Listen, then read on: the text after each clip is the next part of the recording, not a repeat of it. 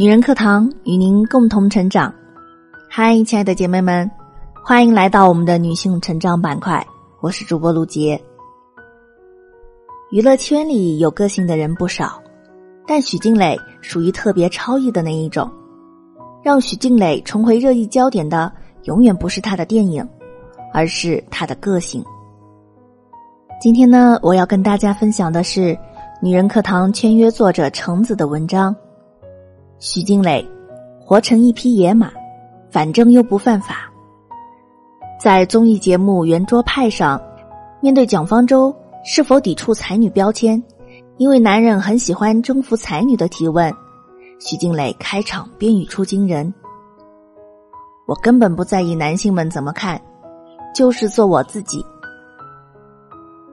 不需要其他人的理解，自己觉得做这些很开心就可以了。”要是所有人都理解你，你得普通成什么样？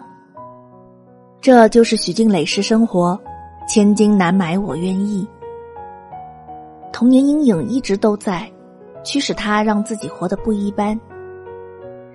有人说她是趟过男人河的女人，从王朔到张亚东、韩寒、黄觉，和每一段前任或者说每个绯闻男友保持一种朋友关系。不是心胸宽广的女人，谁能做得到呢？她说：“我从十九岁开始，身边就没断过男友。十九岁的时候，许静蕾因为失恋而认为失去了全世界，她充满恐惧，喜欢的那个人人间蒸发，消失的无影无踪，她害怕极了。我和十九岁的时候不一样了，我现在有成功，也有失败。”可是，如果我碰到什么不好的事情，都会觉得这是成功的一个基础。我觉得一个通达的人才能快乐。在他身上，我们总能看到一种范儿：过往不念，当下不杂，将来不迎。有人说徐静蕾是才女，他说：“有时候新闻标题需要这些东西，但我认为这个标签跟我没有关系。”我真不觉得我特别有才华。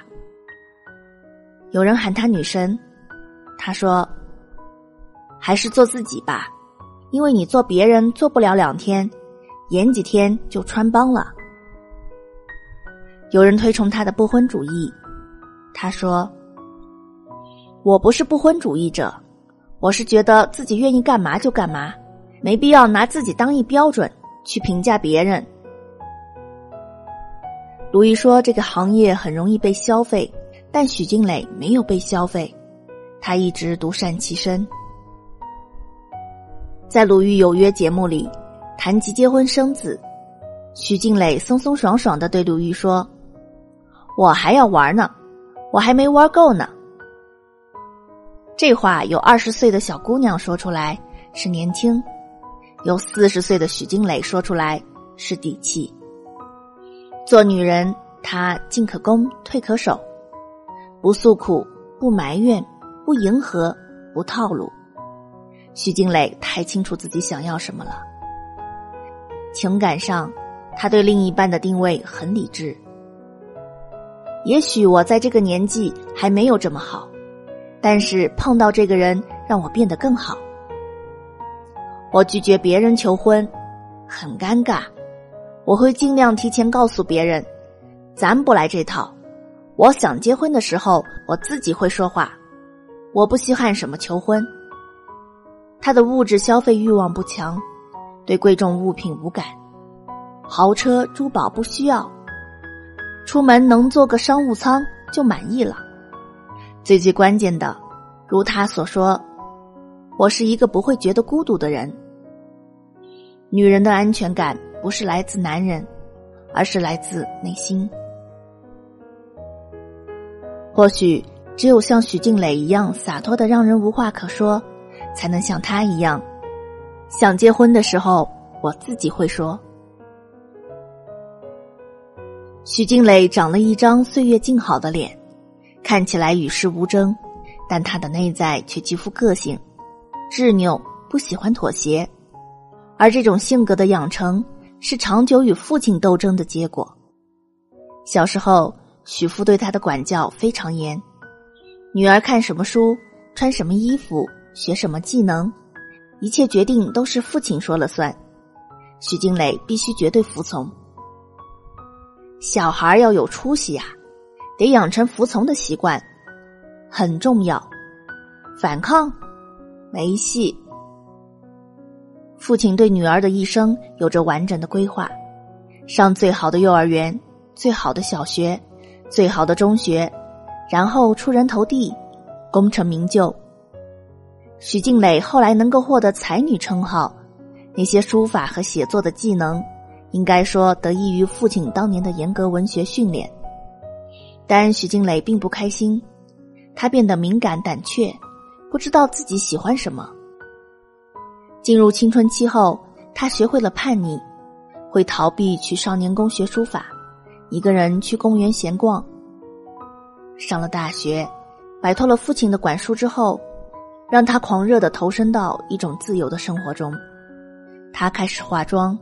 抽烟喝酒，交男朋友，蹦迪，用拍广告赚的钱买新衣服，请同学吃饭。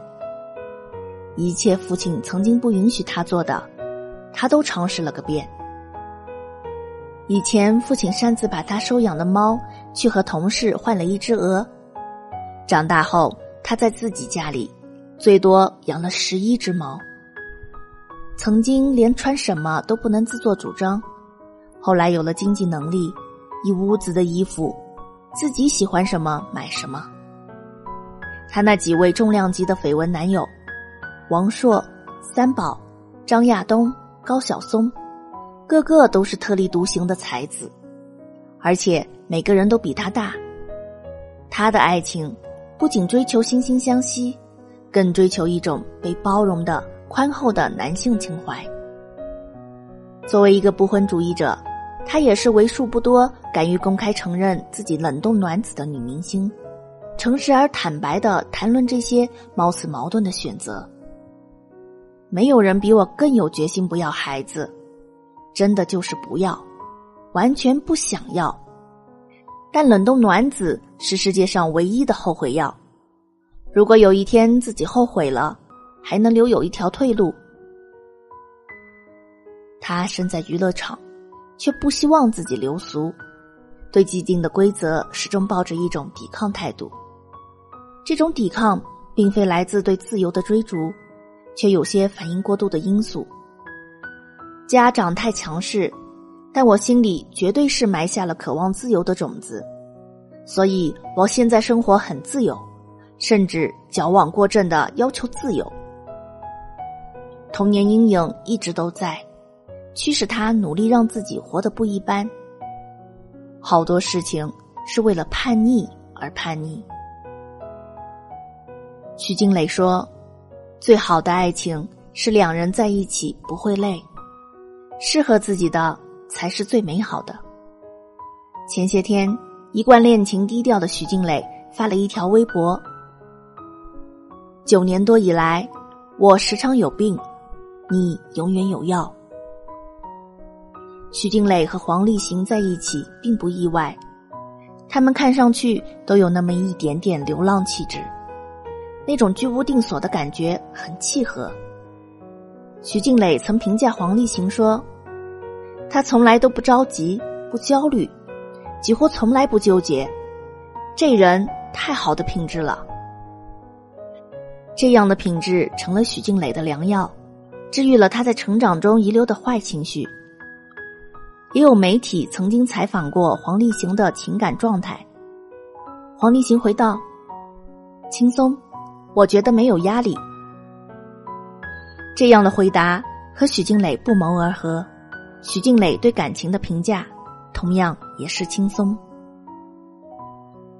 明白的许静蕾是幸运的，她找到了自己的那一剂良药。但是我相信，黄立行也是幸运的。因为许静蕾值得回诊疗费。出道多年，在这个标新立异的世界里，许静蕾多少带着一点不被人理解的自私。她活得很美好，爱情、事业看上去都很顺意，而我觉得，许静蕾的随性坦荡是普通女孩根本效仿不了的，但每个人的人生根本都不值得学习和复制，因为很容易摔得稀巴烂，然后无法起身。徐静蕾是徐静蕾，你跟她不一样，父母不一样，家境不一样，碰到的人不一样，希望的生活也不一样。女孩子最重要的是活成自己，痛的不痛的，快乐的不快乐的，属于自己的才是大过天。这个世界，我们总想学习别人，而往往最不值得学习的，就是别人。不要成为徐静蕾，你是你，是最值得珍藏的你。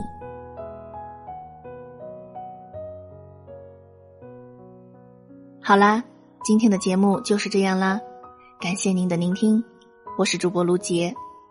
如果你喜欢我的声音和我们的节目，请记得在文末给我们点赞或留言。